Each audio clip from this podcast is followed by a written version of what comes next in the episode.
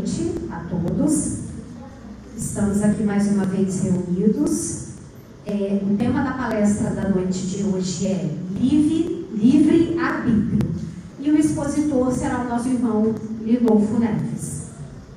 Os avisos da noite de hoje é sobre o estudo sistematizado em relação à primeira fase.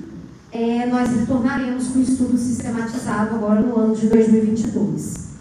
Pedimos a todos que se inscreveram para o ano de 2020, que foi quando teve o início da pandemia, que confirmem sua adesão para esse ano, de 2022, lá na secretaria.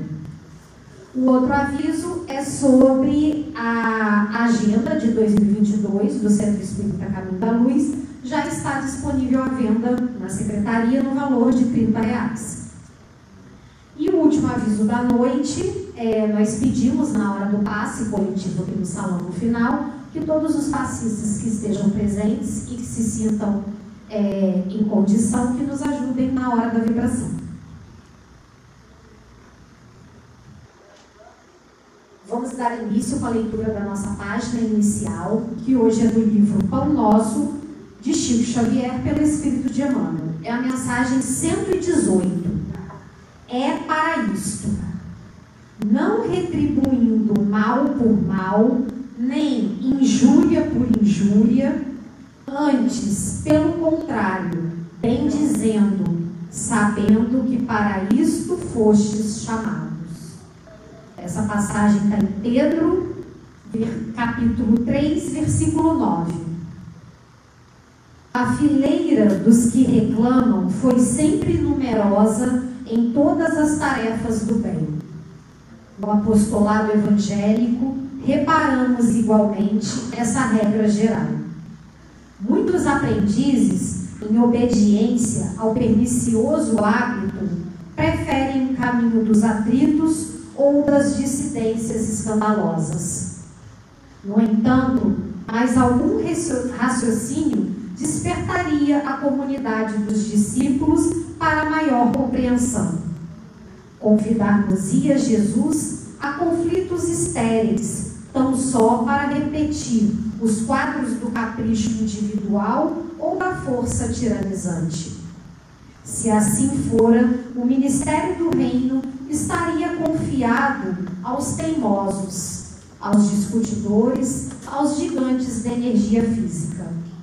É contrassenso desfazer-se o servidor da boa nova em lamentações que não encontram razão de ser. Amarguras, perseguições, calúnias, brutalidade, desentendimento são velhas figurações que atormentam as almas na terra. A fim de contribuir na extinção delas, é que o Senhor nos chamou às suas fileiras não as alimentes, temperando-lhes excessivo apreço. O cristão é um ponto vivo de resistência ao mal onde se encontra. Pensa nisto e busca entender a significação do verbo suportar. Não ouvides a obrigação de servir com Jesus. É para isto que fomos chamados.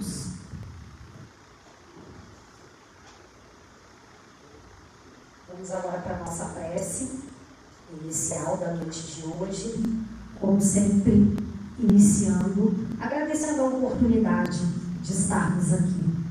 É uma oportunidade de estudo,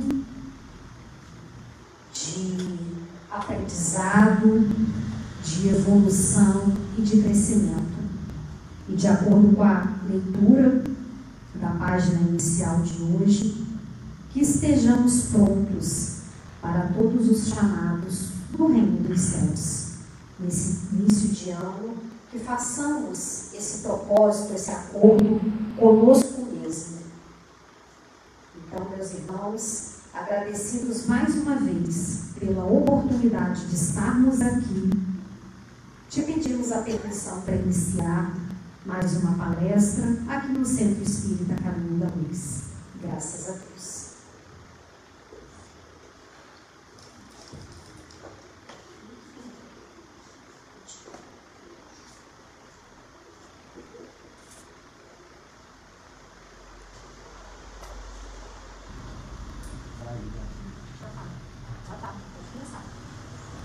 Queridos amigos, boa noite.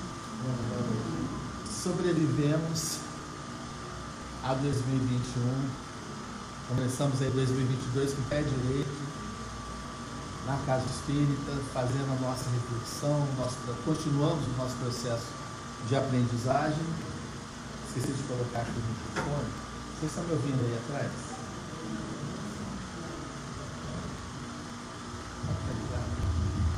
Estão me ouvindo agora? Escutaram sobrevivemos? Sobrevivemos a 2021 e vamos em frente, para trás vem gente. E aí nós vamos estudar agora, fazer uma reflexão sobre livre-arbítrio. E se alguém quiser fazer alguma contribuição, pode ficar à vontade, ela será muito bem-vinda. Então, essa é uma questão existencial, filosófica, que acompanha todas as culturas. Sobre os livros, essa é a questão fundamental. Existe liberdade de fato? Então, Kardec questionou os espíritos. Mas antes de pensarmos em liberdade, vamos retomar lá a questão 25 do Livro dos Espíritos, onde é feita a pergunta: o espírito é independente da matéria? Ou não é mais do que uma propriedade desta, como as cores são propriedades da luz e o som propriedade do ar. A questão do espírito e da matéria, eles respondem que são distintos, mas é necessária a união do espírito e da matéria para dar inteligência a essa. Então, o princípio inteligente se une ao princípio vital.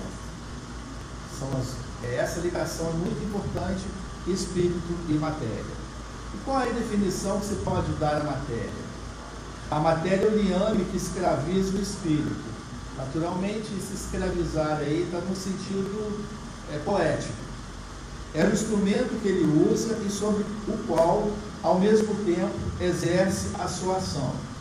Então, o espírito exerce a ação sobre a matéria e, logicamente, evidentemente, a matéria também exerce uma influência poderosa sobre o espírito. Kardec faz um comentário. De acordo com isso, pode-se dizer que a matéria é o agente, o intermediário, com a ajuda do qual e sobre o qual o espírito atua. Então, o espírito é o princípio inteligente e atua sobre o princípio vital, né, sobre o organismo. E é sobre ele que ele exerce sua ação que é interativa. Mas a causa inteligente, o princípio inteligente está no espírito. Entretanto, temos um, ponto importante que é a questão da cultura. Nós estamos regidos por normas, leis, regras que nós somos obrigados a cumprir. E a legislação humana vai se adaptando a tudo aí, a tudo isso. Então nós temos na história da humanidade avanços e retrocessos, mas a gente vai avançando. Então, o progresso da legislação humana é uma prova é, incontestável da evolução do espírito, coletivamente. Então, nosso progresso não é só é, pessoal, ele também é coletivo. Isso é muito importante. E aí existe essa influência poderosa limitando, cerceando ou não a liberdade do espírito. Mas a influência da cultura também é poderosíssima. Então, por que, que eu estou trazendo isso? Tem de um lado a influência do organismo e do outro lado o poder, a influência muito marcante do meio ambiente na liberdade do espírito. Então, esse capítulo sobre a liberdade é o décimo do livro dos Espíritos. Começa com liberdade natural, escravidão, liberdade de pensamento, liberdade de consciência, livre-arbítrio, fatalidade, conhecimento do futuro. E o último capítulo, aqui, o último tópico, melhor dizendo, é o oitavo, quando Kardec faz um resumo teórico do móvel das ações humanas. A gente tem que estudar a doutrina espírita ler o texto, compreender o contexto histórico e fazer analogia com o momento atual. Então a gente não pode separar a letra que mata. Mas sempre fazer essa compreensão de que um texto está ligado a um contexto. Prova disso é que o livro Religião dos Espíritos são várias perguntas do livro dos Espíritos feitas a, ao Chico nas reuniões públicas, porque no passado, lá nos anos 60, nos anos 70, havia tradição de se estudar publicamente o livro dos Espíritos num dia da semana, Evangelho em outro. Então aqui nós temos o que? Respostas de Emmanuel, comentários, dissertações baseadas nas respostas que os Espíritos deram. Então isso aqui é o que? Uma atualização de texto. Se é que eu posso me dizer, dizer dessa forma. Né? Emmanuel vai ampliar o nosso entendimento. Então, entendendo que as perguntas foram feitas numa época e pensando que a filosofia é um exercício de reflexão atemporal, nós vamos ter aí as perguntas que vão de 825, que são 625, a 871. Mas especificamente sobre o livre-arbítrio, essa questão filosófica de todos os tempos, foram apenas sete perguntas. Liberdade de pensamento. A 833. Há no homem qualquer coisa que escape a todo constrangimento e pela qual ele goze de uma liberdade absoluta? Eles respondem, os espíritos, é pelo pensamento que o homem goza de uma liberdade sem limites. Porque o pensamento não conhece entraves, pode-se impedir a sua manifestação, mas não aniquilar. Aí vou fazer uma observação. O pensamento, ele afirma que não conhece entraves, o ato de pensar. Mas a expressão do pensamento, sim. Essa expressão pode ser uma dificuldade na linguagem, uma, gradeira, por exemplo, uma deficiência intelectual, um quadro de afasia, então uma expressão motora da fala. Então, essa expressão, através da linguagem, pode estar comprometida. Então, quando os espíritos, voltando aqui, dizem que pelo pensamento ele não conhece entraves, a gente está atualizando. Por quê? Nós temos, por exemplo, os transtornos do neurodesenvolvimento infantil, pela retardo mental, pela dislexia, a descalculia, o transtorno do espectro autista. Então, é uma, uma, uma série de condições neurológicas ou psiquiátricas que vão é, dificultar essa questão da linguagem. Então, um transtorno do neurodesenvolvimento. Essa criança não consegue ter essa velocidade de assimilação de conteúdos no processo educacional, por exemplo, os métodos pedagógicos vão ter que se adequar, não é isso? Às habilidades da criança. Cada um de nós é único. E aí vai uma série desses transtornos, né, do espectro autista, etc.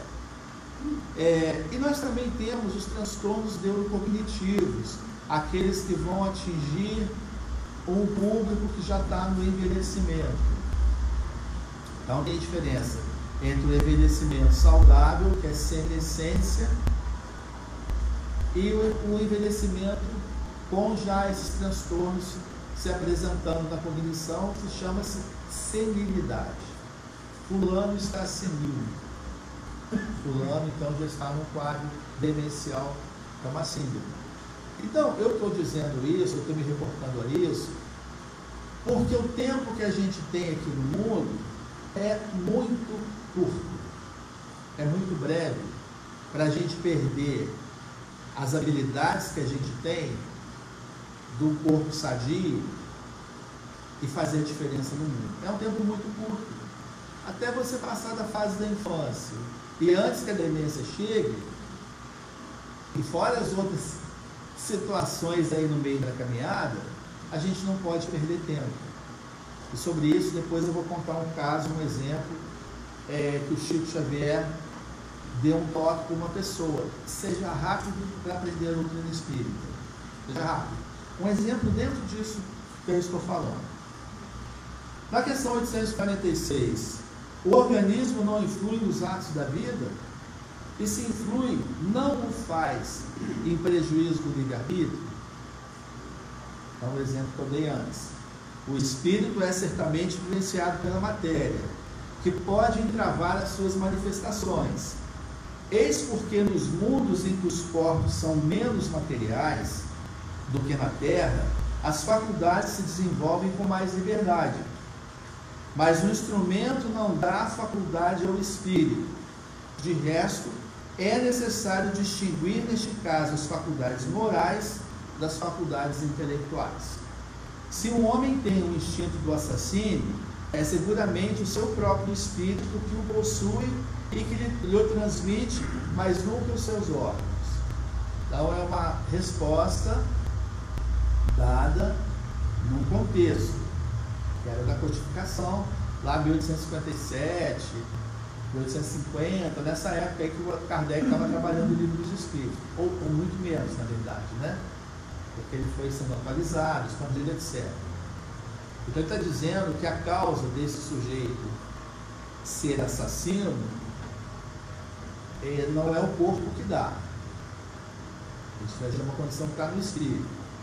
Mas eu coloquei ali em azulzinho, aliás, não está passando nada ali, agora que eu vi. Por que será? Alguém pode me ajudar aqui?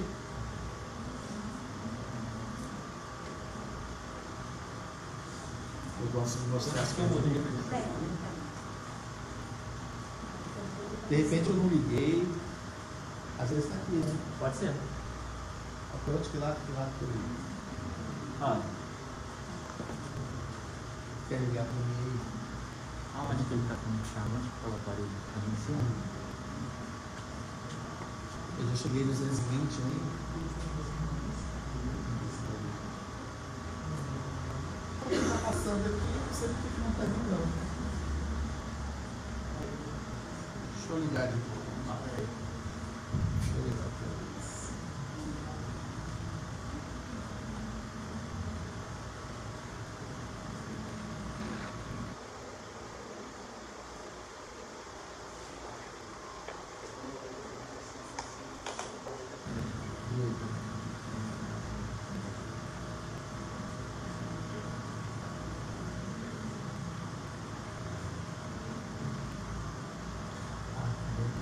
Foi?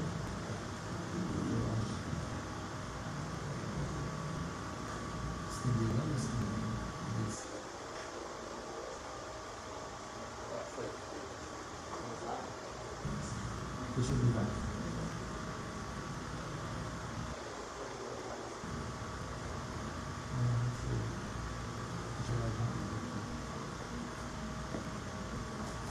Armadilhas.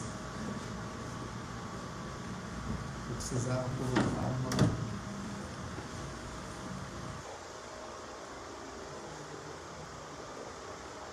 Vou tirar de novo.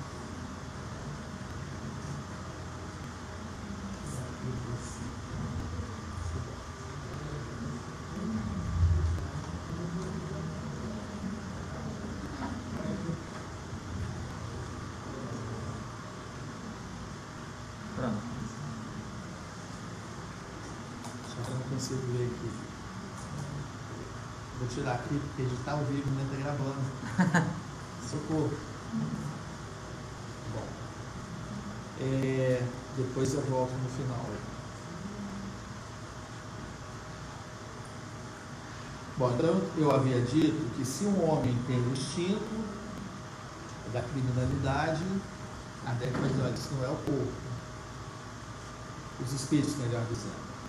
Entretanto, a gente tem que voltar aí na questão do ambiente. Se uma pessoa nasce, vive num ambiente de violência, a violência vai, vai tornar algo natural na pessoa, especialmente nas crianças, que vão reproduzir o quê? Reproduzir aquele comportamento que ele enxerga, que ele vê como natural em casa. E aí, o que, que isso vai implicar? Na manutenção na sociedade de determinadas atitudes, de determinadas condutas que são eticamente condenáveis. Então a gente pode pensar nisso. Até os anos 70, é, com a ideia do machismo, por exemplo, da submissão da mulher, daquele crime, ocorreu nos anos 70, é, do assassinato Ângela Diniz, o autor do golpe street foi absolvido porque o argumento de defesa foi a legítima defesa da honra. E a partir daí surge um movimento dentro da sociedade, quem ama não mata. Então a sociedade reage. E a partir daí teve toda uma retomada desse processo de condenação futura e a lei, da, a, a lei Maria da Penha. Então a gente vê que é, o ambiente com certeza influencia e positivamente também a partir do momento que a gente tem essa ideia de que a legislação é, ampara, protege aqueles que estão em condição de vulnerabilidade, seja na infância, seja questão de gênero. Então, eu estou fazendo esse adendo porque não está no organismo, como o Kardec diz. Isso é uma influência que está no próprio ambiente que o sujeito existe, ele nasce, se desenvolve. Mas também é, pode estar no espírito, também pode estar no espírito. Como que a gente percebe isso? Na análise da estrutura de personalidade, dos fatores de personalidade. Então tem crianças que a gente já observa, é, quando a gente faz um trabalho com a criança, uma avaliação, um atendimento, nesse aspecto de estrutura de personalidade, traços é, fora do esperado de um padrão de respostas que envolvem o psicoticismo e o neuroticismo. Então, o que, que nós temos hoje? De Kardec até agora, houve um progresso imenso no campo da educação, no campo é, da, da, da saúde mental, é, e nessas relações do sujeito com o processo de aprendizagem e adaptação ao meio ambiente. Então nós estamos vendo aí que o espírito pode trazer, sim, com certeza, as suas dificuldades. Por isso nós encarnamos. Mas essas é, é, responsabilidades que a gente tem, ela não está no organismo, com certeza. E ainda tem uma pergunta seguinte, que é sobre a questão dos atos cometidos sob efeito da embriaguez, sob efeito de um transtorno mental, que a gente não vai entrar é, nesse mérito. E aí, então, tudo que acontece na nossa vida, se Kardec está dizendo que está tendo a resposta, que é pelo pensamento, lá no livro é, Evolução em Dois Mundos, André Luiz vai comentar a importância do diencéfalo.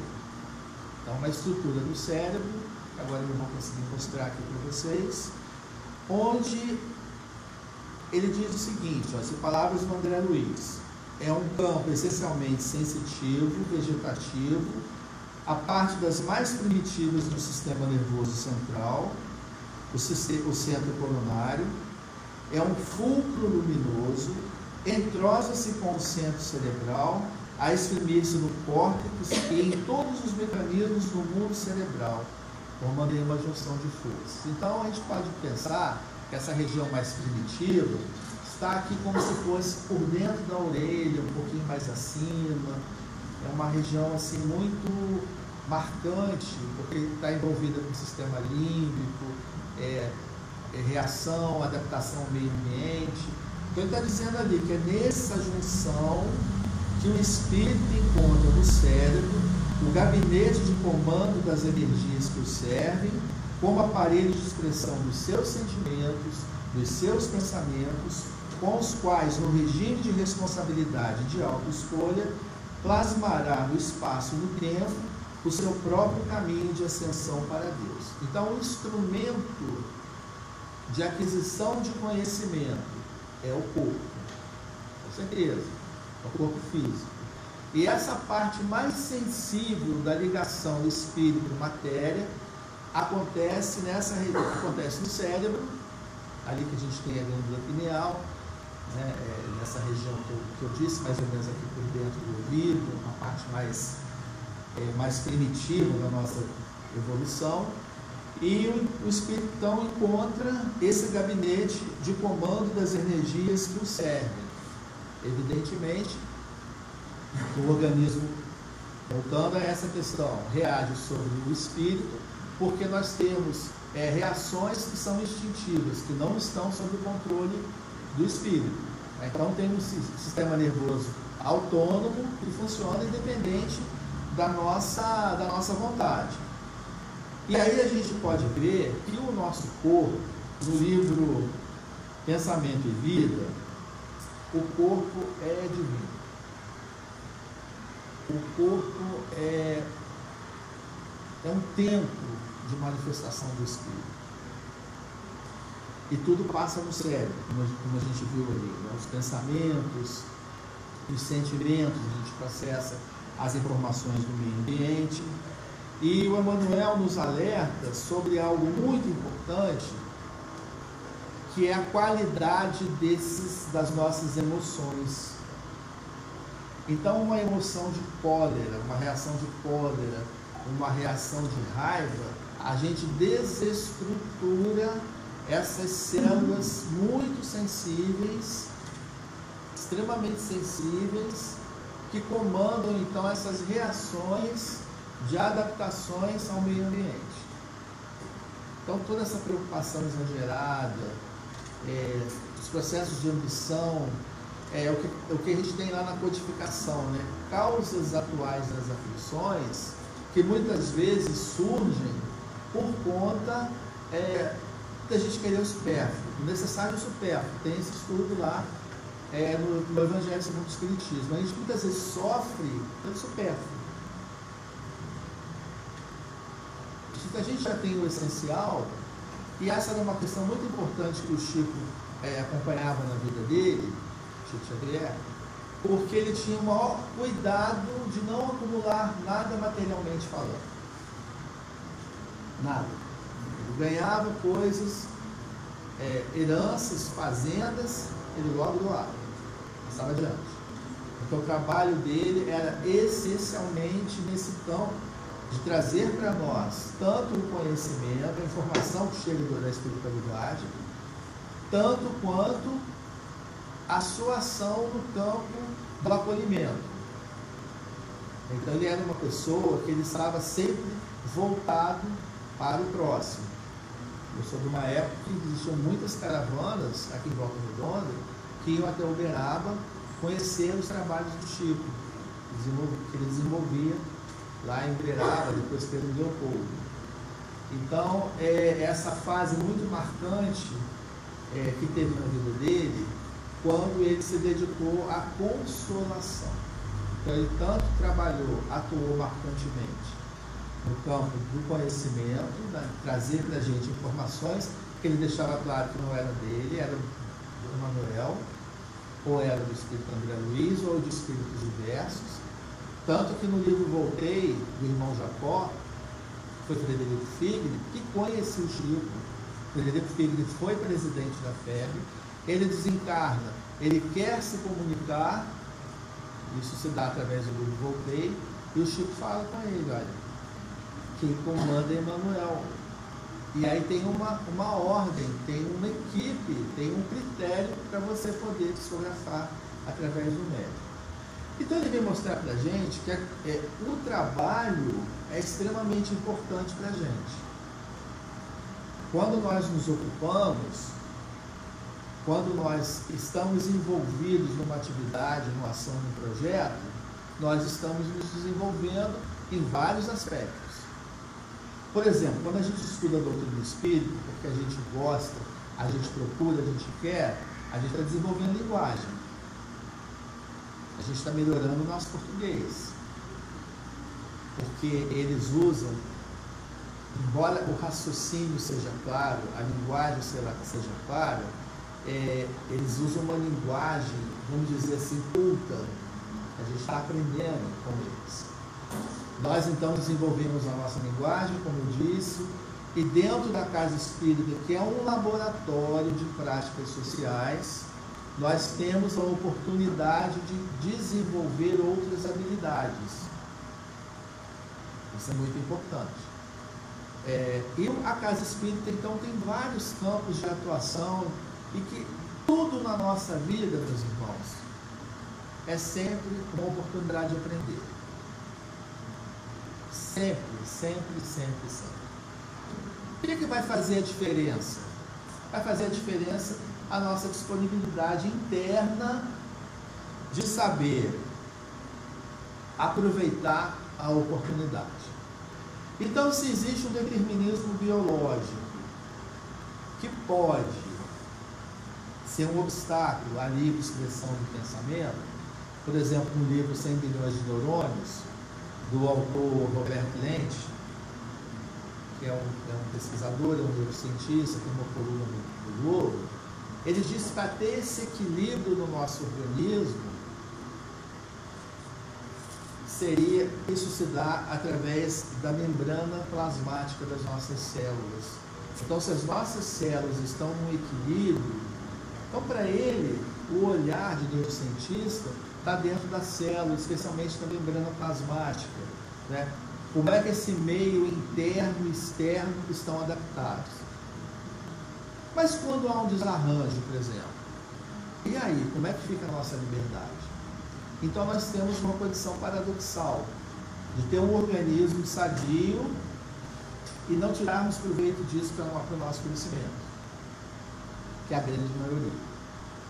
Na agenda que eu comprei aqui do Caminho da Luz, todo ano eu compro, dessa semana, estava lá uma mensagem que 50 anos é, bem vividos nesse sentido, de você progredir tanto no conhecimento e, e nessas práticas que nós estamos falando, sociais, que você e o espírita é muito conhecido, ele é muito visto, porque ele, é, ele é considerado carinhoso. Tanto que as pessoas de outras religiões gostam dos espíritas, porque eles estão sempre trabalhando no bem. Está aqui um exemplo, Dona Nilce, quase 90 anos. Quase 90. Poderosa aqui, trabalhando bem. Olha só, Dona Nilce conta casos fantásticos. E aí a gente vai aprendendo com quem faz. E a gente passa a desejar fazer também. Então, na agenda do Caminho da Luz, está dizendo que 50 anos que você acorda, é, e que você trabalha, se ocupa, que você está evoluindo, é um salto na nossa caminhada evolutiva, que 50 anos aqui bem vividos nesse sentido, equivale a 500 de morosidade de reencarnação. Mais de cinco encarnações que você entra e sai do mesmo jeito. Mais de cinco encarnações. E 50 que você acorda, trabalha e produz, faz uma diferença enorme.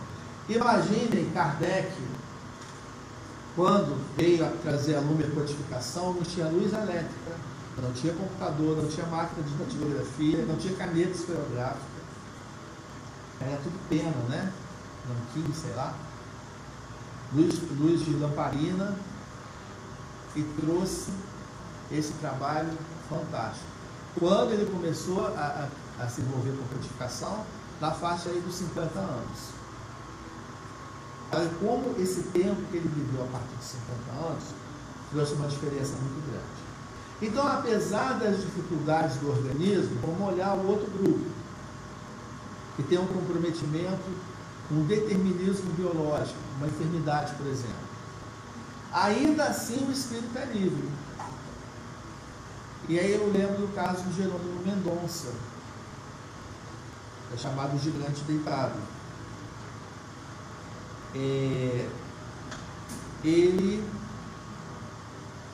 o Chico, ele era evangélico, eu não sei, não lembro agora exatamente como, da biografia, que ele conhece o Espiritismo, gosta das palestras e vai estudar e se dedica às palestras, falava muito bem, vai conhecer o Chico e o Chico diz para ele, olha, estuda o mais rápido que você puder. mais depressa possível sobre o Espiritismo. Ele não entendeu por quê. Ele foi estudar.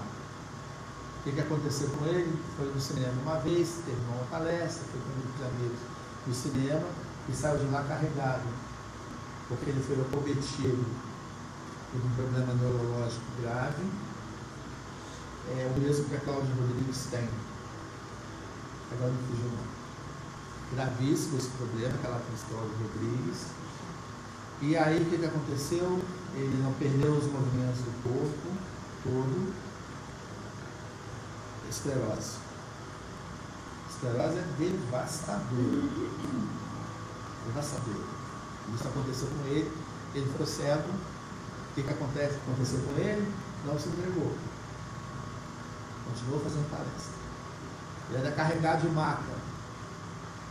Enxergava, ficou cego, tinha voz. Ó, tinha o raciocínio, tinha o sentimento, não ficou revoltado.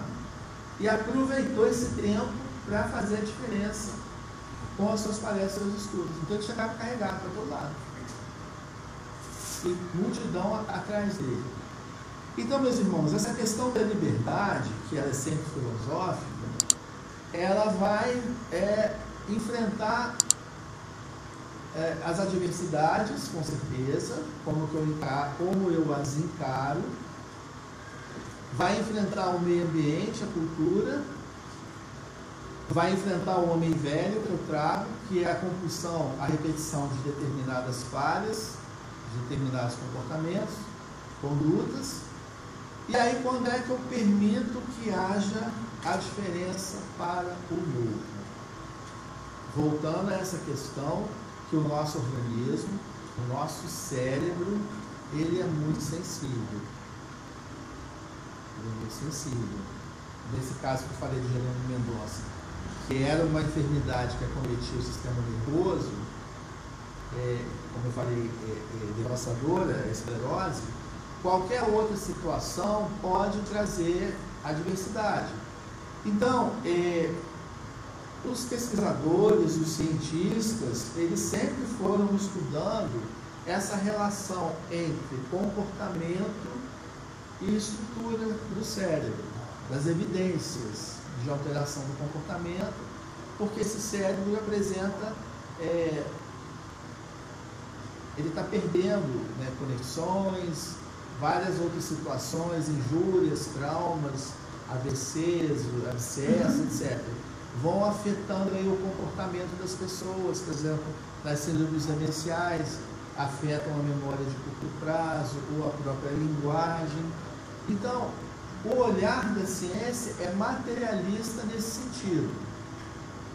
Que a causa do comportamento está no organismo.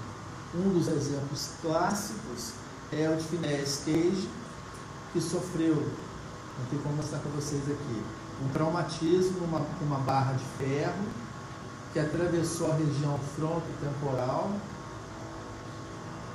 Ele não morreu, isso foi em 1800 58, é, trabalhava numa ferrovia, ele não, não, sobreviveu, não tinha antibiótico, não tinha nada. E aí todos ficaram espantados porque o, o cérebro dele estava à vista, as pessoas viam, a calota craniana os ossos se romperam, ele perdeu uma vista, ele ficou cego, perdeu a vista no acidente. E aí o que, que ocorreu com ele? uma frase que ficou marcada no campo da ciência. Cage já não era mais Cage. Ele mudou. Ele era um homem educado, ele era um homem fino, ele se tornou uma pessoa bruta, estúpida, perdeu noção de limite, perdeu o freio inibitório. E aí a ciência então é materialista nesse sentido. O comportamento tem uma relação com a estrutura e vice-versa. E para nós espíritas tem essa noção de que o espírito é o princípio inteligente. Então o espírito pode se impor sobre a matéria se for essa a liberdade do próprio sujeito. Então, como nós somos privilegiados nesse sentido do conhecimento, que está na nossa porta, que está no nosso alcance, o que, que nós estamos fazendo com o conhecimento para fazer a diferença? A minha sogra sempre foi uma pessoa muito delicada, muito gentil, muito caridosa. E veio a doença do Alzheimer, que é devastadora também. Pode enumerar aí as, além da esclerose, põe o Alzheimer aí também. Mas ela não perdeu, não é, Renato? Essa gentileza, essa delicadeza e nunca se tornou uma pessoa agressiva. Já era do espírito. Quando nós tivemos a oportunidade de conviver com ela, de ser cuidador, era uma característica, não deu trabalho nenhum nesse sentido da agressividade, da agitação. Lógico que tem essa relação do meio. Chico Xavier, programa de vista, ele é top também para dar o exemplo, né? É, ele tinha também problema de próstata, cirurgias, etc. Deu, deu a isso o exemplo. Estudando a biografia desse médico, por extensão, nós vamos conhecendo tantas outras pessoas. Eu tenho uma senhora que eu não me lembro agora o nome dela, que ela foi cuidar das pessoas com aquela doença do pênfigo, do fogo selvagem. Então ela abraçou essa causa. Mal tinha o primário. E aí a gente vê olha a potência do Espírito. O que a gente não conseguir nessa existência, em termos de conhecimento, para fazer a diferença no mundo, no sentido de agregar valor às coisas que a gente faz, se a gente opta pela, pela questão de sermos humanitários, numa sociedade que a gente está vivendo, de, de negacionismo, de terraplanismo em pleno século XXI, de valorização da arma em detrimento da educação, da cultura e do livro, que é isso que liberta, a gente vê esses retrocessos, essas coisas assim tão vis, né? Mas são pessoas que sabem escolher o que? A força do Espírito. E é nisso que faz a diferença. Essa senhora, por exemplo, enfermeira, foi uma enfermeira sem ter feito enfermagem.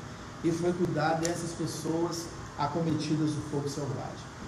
E eu fico aqui devendo o nome para vocês. Mas o que, que importa é isso, nós entendermos, aí eu volto no que eu já havia dito antes, que o espírita não perde nenhuma oportunidade de fazer o bem. Nenhuma. Naquilo que você se identifica, aquilo que toca o seu coração, Abraça essa causa. Não seja mais um diferente no mundo. O mundo já está cheio de egoístas. O mundo já está cheio de vaidosos. O mundo já está cheio de exibicionistas, de peitoral, de saradão, de perfil de, de redes sociais. O mundo já está cheio disso. A gente precisa daqueles que são sensíveis à dor do próximo, qualquer ser vivo. E lá na questão 843, do livro dos Espíritos, Emmanuel vai nos dizer o seguinte, que é a questão da escolha. Nós somos livres sim. Olha o que Emmanuel diz. Toda melhora parece distante. Toda superação surge como sendo quase impossível. Pediste, porém, o berço terrestre no exato lugar em que te cabe aprender e reaprender. Não esqueças, por isso, que o domínio da lição não dispensa a vontade. Recebeste no lar muitos daqueles que te não alimentam a simpatia. No entanto, se desejas, pode transformar toda aversão em amor, desde que te decidas a ajudá-los com paciência. Sofres o chefe insano, a crivar-te de inúmeros dos sabores. Contudo, se desejas, se desejas, desejas pois, podes convertê-lo em amigo, desde que te disponhas a auxiliá-lo sem pretensão. Padece dura condição social, renteando o infortúnio. Todavia, se desejas, pode transfigurar a sua modernidade em elevação, desde que te eduques para que a vida te use em plano mais alto. Trazes o órgão enfermo, a cercar-te de inibições. Entretanto, se desejas, pode aproveitá-lo na própria sublimação em nível superior. Ainda hoje é possível encontrar sombras enormes, o obstáculo dos que não te compreendem, a palavra dos que te insultam, o apontamento insensato ou as lágrimas que a prova redentora talvez te venha pedir. Mas pode usar o silêncio e a oração clareando o caminho. Declaras-te sem trabalho, amargando posição desprezível. Mas se desejas, podes ainda começar a humilde tarefa, conquistando respeito e cooperação acusam-te de erros graves, criando-te impedimento. Mas se desejas, pode tomar, em base de humildade e serviço, a atitude necessária à justa reprovação. Renovação. Sente-te dominado por esse ou aquele hábito vicioso, que te exila no desapreço, mas se desejas, pode reaver o próprio equilíbrio, empenhando energia e tempo no suor do trabalho digno.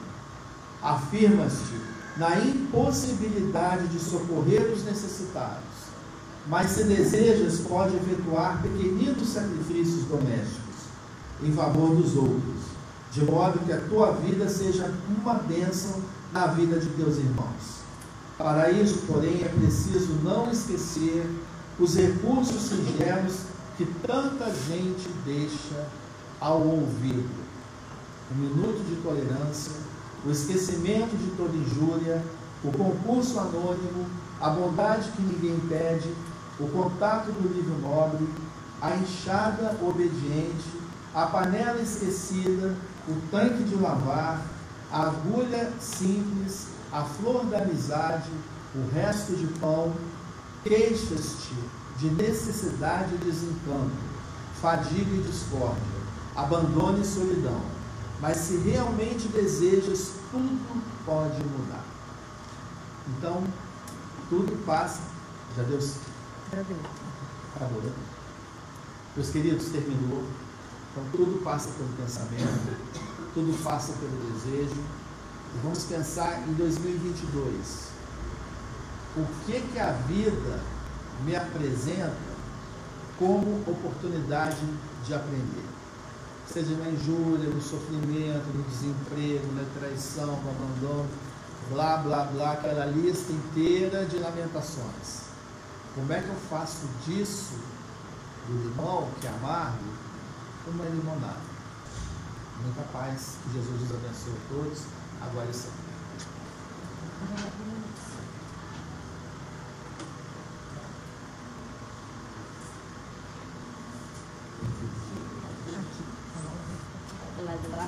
Não, é aqui, dona Nilce.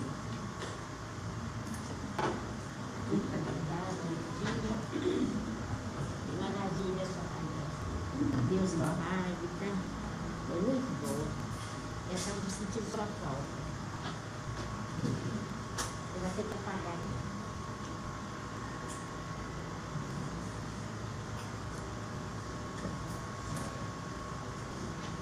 Meus irmãos, mais uma vez, Jesus nos deu a oportunidade de estarmos aqui para ouvir essa palestra maravilhosa do Rodolfo, que é um ensinamento para todos nós.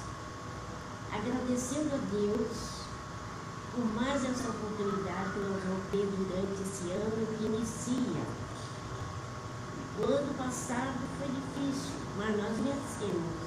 E vamos vencer isso também, se Deus quiser, com muita fé, esperança do mundo melhor, porque Deus está conosco, nos auxiliando sempre, nos dando oportunidade para o nosso trabalho.